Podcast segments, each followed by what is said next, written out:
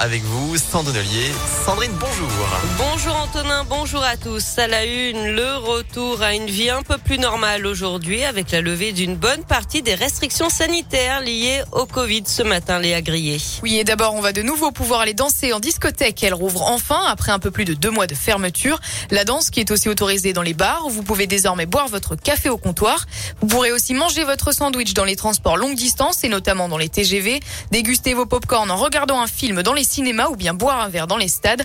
Enfin, plus d'ambiance dans les salles de concert grâce à la réouverture des fosses. Les concerts debout sont de nouveau autorisés. Prochaine étape le 28 février avec la fin du port du masque dans certains lieux clos, là où le passe vaccinal est obligatoire, sauf dans les transports, et l'allègement du protocole sanitaire dans les écoles dès la rentrée des vacances d'hiver. Merci Léa. Et la situation s'améliore aux HCL. 492 patients Covid sont pris en charge cette semaine.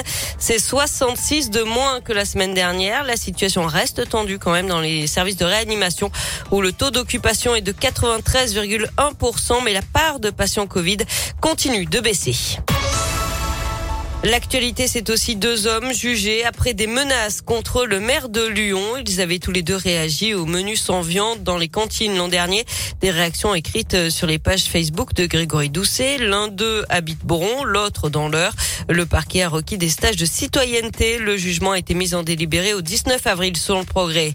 Nordal Lelandais revient sur ses aveux formulés vendredi. Le meurtrier présumé de la petite Maëlys a expliqué qu'il ne l'avait pas enlevée dans le but de la tuer, mais qu'une fois en route, il a, je cite, pété un plomb.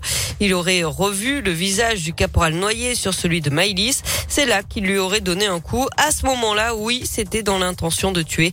Aujourd'hui, les plaidoiries commencent. Le verdict est attendu vendredi. Et puis, Cultura ouvre un deuxième magasin dans l'agglomération lyonnaise. L'enseigne de loisirs culturels s'installera dans les locaux de l'ancien magasin Ikea à Saint-Priest. Ouverture prévue à la rentrée de septembre avec à la clé une trentaine de postes en CDI à pourvoir.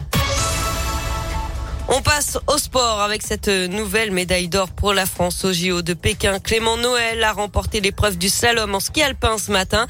C'est la 13e médaille pour l'équipe de France, la quatrième en or et ce n'est peut-être pas fini avec le biathlon, le relais féminin ce matin et ensuite le relais masculin en ski de fond. Du basket, huitième de finale à Coupe de France pour l'Asvel ce soir. Les Villeurbanais tenant du titre affrontent Vichy Clermont, club de Pro B. C'est à 20h à l'Astrobal. Enfin, du foot avec l'exploit du PSG hier soir en huitième de finale aller de la Ligue des Champions. Victoire 1 à 0 sur le Real Madrid. But de Kylian Mbappé à la dernière minute. Match retour dans trois semaines en Espagne. Merci beaucoup.